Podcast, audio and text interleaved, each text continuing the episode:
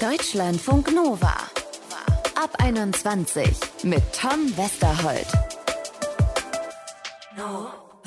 Helfen können wir auf zig unterschiedliche Arten. Zuhören kann helfen, einen guten Rat für jemanden haben kann helfen, Geld spenden kann auch helfen, zum Beispiel um den Helfern vor Ort zu helfen oder helfen in Reinform. Wir packen selbst mit an und lassen uns vielleicht überraschen, was das mit uns macht. Darüber sprechen wir in diesem Ab 21 Podcast Anpacken wie anderen helfen uns verändert.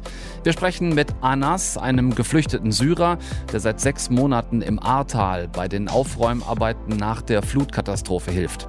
Vorher lernt ihr noch Theresa Breuer kennen, eigentlich Journalistin und nicht Aktivistin, aber trotzdem heute Mitinitiatorin der spendenbasierten Aktion Kabul Luftbrücke. Theresa, was war für dich der Hauptgrund, genau dort und in dieser Situation zu helfen? Also ich bin ja eigentlich Journalistin und Filmemacherin und habe deshalb zwei Jahre in Afghanistan gelebt und vor allem eben in der Zeit in Kabul. Und ich war deshalb dort, weil ich einen Film gedreht habe über afghanische Bergsteigerinnen. Das klingt jetzt erstmal recht banal, aber in Afghanistan war das tatsächlich ein Akt der absoluten Rebellion und etwas, was es vorher nicht gab, dass Frauen ähm, selbstständig in die Berge ziehen, dass sie wandern gehen, alleine in Zelten übernachten. All das war völlig neu und wurde tatsächlich auch von der afghanischen Gesellschaft sehr kritisch ähm, beobachtet, weil es eben doch eine sehr konservative Gesellschaft ist. So und als es sich dann abzeichnete, dass die Taliban Provinz um Provinz einnahmen und immer näher auch an die Hauptstadt äh, Kabul heranrückten, habe ich gedacht, ich muss jetzt was tun, ich muss vor allem was für diese jungen Frauen tun. Denn eventuell habe ich sie eben auch in Gefahr gebracht, dadurch, dass ich sie begleitet habe ähm, und sie sich vor meiner Kamera exponiert haben, dass ich über sie geschrieben habe. Es war ja nicht so ganz klar, wie sich die Taliban verhalten würden, aber es war klar, dass zumindest diese Frauen gegen all das stehen, was die Taliban eben verachten und was sie abschaffen wollen. Und ich habe mir in dem Moment gedacht, ich kann mich jetzt nicht hinter meiner Rolle als neutrale Journalistin oder Reporterin verstecken, äh, weil ich habe in dem Moment einfach auch eine Verantwortung für mich gesehen. Eben dadurch, dass mein Verhalten auch das Leben dieser Frauen beeinflusst hat. Und deshalb habe ich mich dazu entschlossen, zu helfen. Aber war das denn jetzt, sag mal, relativ schnell entschieden oder hast du da trotzdem noch ein bisschen länger drüber nachdenken müssen? Das war ehrlich gesagt tatsächlich eine Sache, die innerhalb von wenigen Stunden stattgefunden hat und fast schon, ja, ich finde, man kann es fast schon als Schnapsidee bezeichnen, weil ich erstmal nicht genau wusste, was, ähm, was man denn tun kann. Also, weil es war so klar, mit der Geschwindigkeit, mit der die Taliban vorrücken auf Kabul, hat es jetzt überhaupt keinen Sinn, sich für Stipendien zu bewerben oder den Frauen bei, bei Empfehlungsschreiben zu helfen, sondern es war klar, es muss schnell was passieren. Und dann habe ich eben meinen Freund Ruben Neugebauer angerufen, der Sea-Watch gegründet hat, weil ich eben dachte, gut, wenn sich jemand ähm, darin auskennt, Menschen ähm, zu retten, dann ist es Ruben. Und das Gespräch lief ungefähr so ab, dass ich meinte, hey Ruben, du bist doch, du bist doch auch in Afghanistan dran, oder? Und er sagte, ja, ja. Und Ruben kam dann mit dem Vorschlag um die Ecke, ein Flugzeug zu chartern. Ähm, und diese Idee fand ich erstmal wahnsinnig. Andererseits dachte ich, äh, wenn es Menschen gibt, mit denen man wahnsinnige Ideen durchziehen kann, dann sind das Menschen wie Ruben und noch ein paar weitere Freunde, die da dabei waren. Und so wurde dann innerhalb von ja 24 Stunden die äh, Kabul Luftbrücke gegründet und läuft seitdem. Wahnsinn. Und wer oder was motiviert dich, nach wie vor weiter zu helfen und bei all den Widrigkeiten, ja, doch einfach weiterzumachen? Also die Cabo Luftbrücke ist von Spenden finanziert und es spenden noch immer Leute und solange Leute spenden und solange wir es schaffen, Menschen zu evakuieren oder bei der Evakuierung zu unterstützen aus Afghanistan, machen wir selbstverständlich weiter. Also wenn das jetzt alles reibungslos funktionieren würde und die Menschen rausgebracht werden würden, dann könnten wir unsere Arbeit einstellen. Und das würden wir natürlich auch sehr gerne, weil wir können ja nicht für alle Ewigkeit durch Spenden finanziert Arbeit machen, die eigentlich Arbeit der Bundesregierung ist. Aber solange das eben noch nicht der Fall ist, machen wir weiter. Und die bittere Tatsache ist einfach, dass nach wie vor knapp 20.000 Menschen mit einer Aufnahmezusage für Deutschland in Afghanistan festsitzen. Und diese Verantwortung, die wir da auch übernommen haben, werden wir auch so lange weiterführen, solange wir es durch die Spendenfinanzierung eben auch, auch stemmen können. Inwiefern würdest du sagen, Theresa, dass sich dein grundsätzliches Engagement dadurch verändert hat? Sagen wir mal so. Dieses Engagement jetzt in Afghanistan ist schon ein sehr spezielles. Es hat mich wahrscheinlich am meisten dahingehend verändert, dass es mir unglaublich viel gibt, in so einem Team zu arbeiten, weil ich eben vorher doch eher so Typ Einzelkämpferin war. Ich habe auch diesen Film in Afghanistan mit einer Filmpartnerin zusammen gemacht. Da wusste ich schon, dass man sehr viel erreichen kann, wenn man 100 Prozent gibt und wirklich monatelang oder jahrelang für etwas kämpft. Aber was jetzt bei diesen Evakuierungen in Afghanistan anders ist und was auch bei Kabul Luftbrücke anders ist, ist, dass wir einfach ein Team sind, das an einem Strang zieht. Und das ist schon etwas sehr, sehr Besonderes. Das ähm, erlebt man, glaube ich, nicht so oft, dass sich so viele Menschen in so kurzer Zeit für eine Sache so vehement und mit 100 Prozent einsetzen. Es kommt ja manchmal so rüber, als wäre ich quasi Kabul Luftbrücke alleine. So ist das überhaupt nicht, sondern es ist so, dass jeder seinen Teil dazu beiträgt und dass wir immer noch ein hochmotiviertes Team haben, was teilweise rund um die Uhr daran arbeitet, Menschen aus Afghanistan zu evakuieren. Bist du denn schon immer so ein grundsätzlich engagierter Mensch gewesen und hast dich für andere eingesetzt? Oder hat sich das in deinem Leben dann erst nach und nach so entwickelt? Ich bin mitnichten der Typ, der sich für andere eingesetzt hat und engagiert hat. Ich war immer eher der Typ, der ja, ich würde schon sagen, sehr egoistisch gelebt hat. Ich mache eigentlich immer das, worauf ich Lust habe. Aber es gab schon einen gewissen Prozess und der hat vor einigen Jahren angesetzt. Da hatte ich schon äh, viele Jahre in, in Krisengebieten gearbeitet und aber immer als freie Reporterin. Und es ist ja einfach heutzutage so, man bekommt immer weniger Zeit als Reporterin, um Geschichten zu recherchieren. Und es gab einen Moment, da war ich beauftragt von einem Magazin, ähm, ein, eine Reportage aus einem syrischen Flüchtlingslager im Libanon zu schreiben und hatte genau einen Tag Zeit für diese Reportage. mit dieser Art von Journalismus konnte ich mich nicht mehr identifizieren. Ich wollte dann gerade in Krisengebieten doch auch Geschichten machen, die einen gewissen Impact, wie man so schön sagt, oder Einfluss haben, entweder auf das Leben der Menschen dort oder tatsächlich äh, zu einem Umdenken vielleicht auch bei bestimmten Menschen führen können, indem man es eben schafft, Menschen so nahe zu kommen, dass man zeigt, hey, so unterschiedlich sind wir gar nicht. Und das hat mit diesen Bergsteigerinnen in Afghanistan angefangen, die ich zwei Jahre lang begleitet habe und wo ich schon durchaus über meine neutrale Reporterin-Rolle oder Filmemacherin-Rolle hinausgewachsen bin, weil ich ja auch mit den Mädchen zusammen trainiert habe, weil ich auch Spenden gesammelt habe, damit die Bergsteigerinnen Ausrüstung haben. Das sind schon Dinge, wo ich mich, glaube ich, über das, was man als normale Reporterin zählt, hinaus gewagt habe. Aber dass ich mich jetzt in einer aktivistischen Rolle engagiert habe, so wie ich das jetzt tue bei der Kabul Luftbrücke, das habe ich vorher also nicht getan. Ich habe noch nie für Spenden geworben für eine Organisation.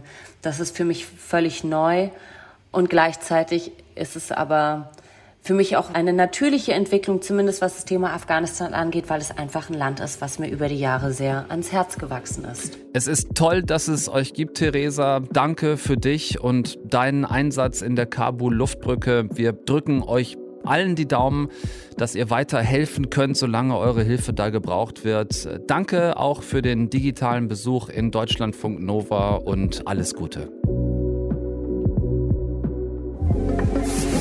Deutschlandfunk Nova. Diesen Sommer waren wir alle geschockt, als die Flutkatastrophe im Ahrtal vielen Menschen das Leben oder die Lebensgrundlage genommen hat. Wohnungen, Häuser, Geschäfte, alles von der Flut weggerissen. Tausende Menschen sind danach in die Region gefahren, um zu helfen. Viele, weil sie Familie, Bekannte oder Freunde hatten, die dort leben. Ein großer Teil ist aber auch ohne persönlichen Bezug zu den betroffenen Orten hingefahren, hat geholfen und hilft bis heute. So war es auch bei Anas Alakat. Er hat sich zusammen mit einer Gruppe von Freunden zusammengeschlossen. Die meisten von ihnen, wie auch Anas selbst, sind syrische Geflüchtete. Wie genau er und seine Freunde in den Flutgebieten helfen und welchen Einfluss das seitdem auf sein Leben hatte, das erzählt er uns selbst. Hi Anas, grüß dich. Hallo, hi. Die Bilder von der Flutkatastrophe haben viele noch im Kopf. Was hast du damals gedacht, als du sie erstmal auch nur im Fernsehen gesehen hast? Also im Fernsehen, man denkt, das ist irgendwie ein bisschen weit von mhm. wo man lebt. Das wird eine Nachricht, die man für ein paar Minuten sieht und dann später vergisst man das. Mhm. Du lebst in Saarbrücken, ähm, dann bist du selbst aber dort hingefahren, von Saarbrücken aus ins Ahrtal, das sind so ungefähr zwei Stunden entfernt. Sag uns erstmal, warum hast du das gemacht? Am Anfang wollten wir eine Gruppe stellen, damit wir Informationen auf Arabisch übersetzen können von sozialen Medien, damit die Leute dort äh, helfen können. Mhm. So eine Wissenbrücke äh, sozusagen. Und dann durch diese Wissenbrücke haben wir mehr Informationen über die Situation erfahren. Und dann sind wir zu einer Hilfsanfrage gekommen mhm. und wir haben die Nummer einfach äh, angerufen. Das war ich und Fares. Und wir sind dann einfach am nächsten Tag dort hingegangen. Wir hatten eine Nummer, wir hatten das auf Google Maps gestellt und wir haben gesehen, zwei, zweieinhalb Stunden und dann haben wir gesagt, ja, machen wir das, dann gucken wir, wie die Lage ist. Und wir wollten auch ähm, die Lage ein bisschen erklären für unsere Leute in der Facebook-Gruppe, damit die auch äh, besser hinkommen können. Ja. Als ihr dann dahin gefahren seid, was waren das für Bilder vor Ort, verglichen mit dem, was du im Fernsehen gesehen hattest? Also, was man dort live sehen kann, ist unbeschreiblich ein Bild, das bringt nicht so viele Informationen oder Emotionen. Aber wenn man dort ist und nicht nur das Bild sieht, äh, sondern auch man hört, wie viele große Maschinen da gibt, wie viele Leute dort sind und man hört und man sieht das äh, richtige Schmerz, äh, was dieses Ort getroffen hat. Mhm. Die Gruppe von Menschen, mit denen du da seitdem jetzt hilfst, Annas, haben wir eben schon gesagt. Viele von euch sind Geflüchtete aus Syrien.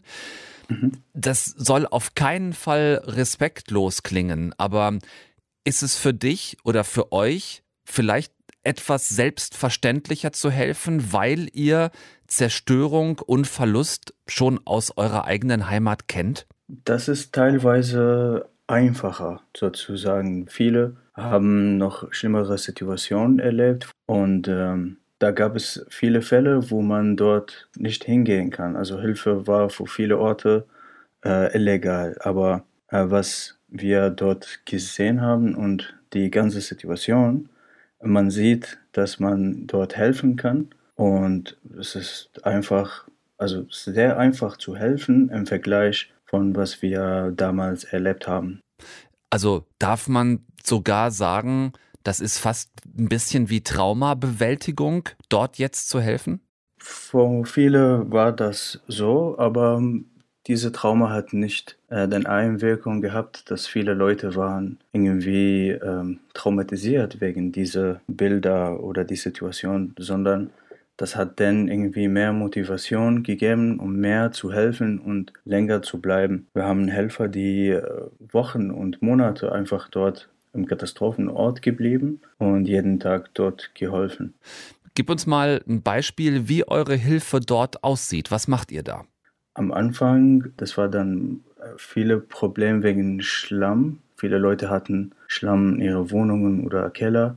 Und die ersten Wochen war einfach Schlamm von diese Orte rauszuziehen. Mhm. Einfach mit Eimer und Schaufeln und ähm, einfach Manpower-Hilfe. Man braucht keine spezifische Leute. Und man kann einfach hingehen in die Straßen und man sieht, wie die Einwohner ihre Häuser aufräumen und äh, man kann einfach dorthin gehen und die Leute ganz einfach helfen. Also es ging darum, mit anzupacken, anfassen, helfen. Du hast gerade selbst gesagt, Manpower, also ja, äh, den, den Leuten dabei helfen, ähm, diese Massen von Schlamm aus den Wohnungen, aus den Kellern rauszukriegen. Genau, ja. Mhm. Wie seid ihr aufgenommen als äh, Geflüchtete, die zum Helfen gekommen sind?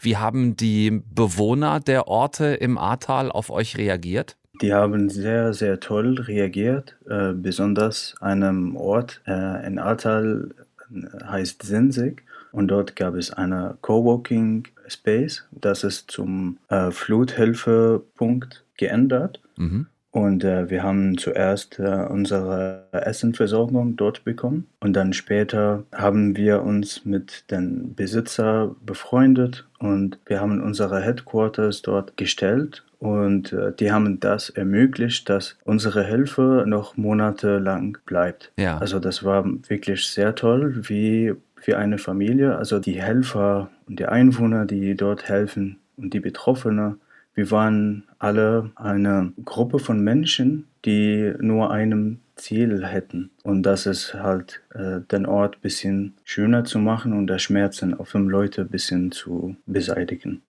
Ich finde das eine wichtige Frage auch. Also wer hilft den Helfern? Wer hilft euch? Wer sorgt für Essen? Wer sorgt da für Unterkünfte? Wie läuft das?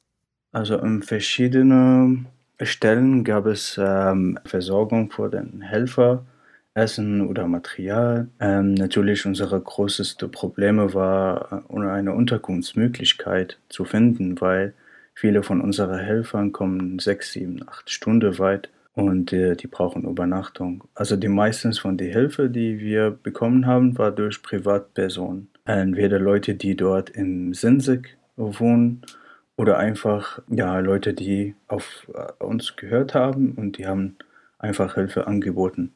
Also meistens von den Hilfe war durch Privatpersonen und das ist, weil wir sind keine registrierte äh, Verein oder gemeinnützige Form und deswegen hatten wir keinen Zugang vor den öffentlichen Fördergelder oder so. Ihr macht das jetzt alle schon seit bewundernswerten sechs Monaten, ungefähr ein halbes Jahr ist die Flutkatastrophe her. Wie hat sich eure Arbeit dort verändert? Wie sieht das heute aus, was ihr dort macht? Heute meistens von unserer Hilfe ist über Gartenarbeit und äh, Umzughilfe zum Beispiel, mhm. da der größte Teil von der Schädigung ist äh, quasi weg und jetzt äh, konzentriert man auf wenige wichtige Stellen sozusagen, aber es ist auch sehr wichtig, wie äh, die Umwelt, Garten und so. Zum Beispiel viele von unserer Tätigkeit ist den Plastikmüll vom Wald einfach sammeln. Mhm. Da den Flut hat verschiedene Schadstoffe einfach in die Natur geworfen. Also das ist äh, unsere Hilfe ist jetzt weniger als vorher, aber das läuft immer noch jeden Tag. Ja. Würdest du sagen, Annas, die Flutkatastrophe hat dein Leben, hat euer Leben nochmal verändert? Weil ich denke die ganze Zeit, ähm, gerade ihr, die ihr zum Beispiel aus Syrien kommt, Ihr seid ja dort geflüchtet, weil ihr von Elend und Zerstörung weg wolltet. Und jetzt helft ihr aber hier schon wieder seit einem halben Jahr. Was hat das mit dir, was hat das mit euch nochmal gemacht? Äh, das hat äh, uns und mich persönlich viel geändert, da wir hatten eine sehr schöne Begegnungen, die wir nie in unserem Leben äh, begegnen konnten ähm, viele Menschen kennengelernt, äh, sehr schöne Situationen, einfach Situationen, wo man sieht, wie Menschlichkeit zusammenbindet. Viele von unseren Helfer zum Beispiel fühlen sich jetzt mehr äh, Teil von Deutschland als vorher und ähm, die haben sehr schöne Anerkennung irgendwie bekommen und dann die haben sich als Teil von dieser Gesellschaft besser so gefühlt. Also unsere Helfer haben sich geändert mhm. und wir, äh, den Organisatoren, haben wir auch sehr viel positiv geändert. Können wir, die das jetzt hören, diese Geschichten von dir, können wir euch akut irgendwie helfen oder unterstützen? Ja, gerne. Wir brauchen immer noch äh, zum Beispiel Unterkunftsmöglichkeiten in Sinsig oder Ahrtal für unsere freiwilligen Helfer, damit die Hilfe immer noch dort bleibt. Anas Alakat packt an, wo andere nur zugucken. Er und viele Freunde, die allermeisten Geflüchtete aus Kriegs- und Krisengebieten, helfen seit einem halben Jahr nach der Flutkatastrophe im Ahrtal immer noch. Dafür einen herzlichen Dank, Anas. Äh, ihr habt alle meinen und unseren allergrößten Respekt und äh, danke dir sehr für das Gespräch hier bei Deutschlandfunk Nova. Ja, was nehmen wir mit von heute? Dass es kein falsches Helfen gibt wahrscheinlich, sondern nur sehr unterschiedliches. Und dass wir, wenn wir anderen helfen, oftmals selbst davon profitieren. Weil wir was lernen. Demut und Dankbarkeit zum Beispiel. Ich danke auch für eure Ohren und sage Tschüss bis zum nächsten Ab 21 Podcast. Deutschlandfunk Nova. Ab 21. Immer Montag bis Freitag auf deutschlandfunknova.de und überall, wo es Podcasts gibt. Deutschlandfunk Nova ab 21.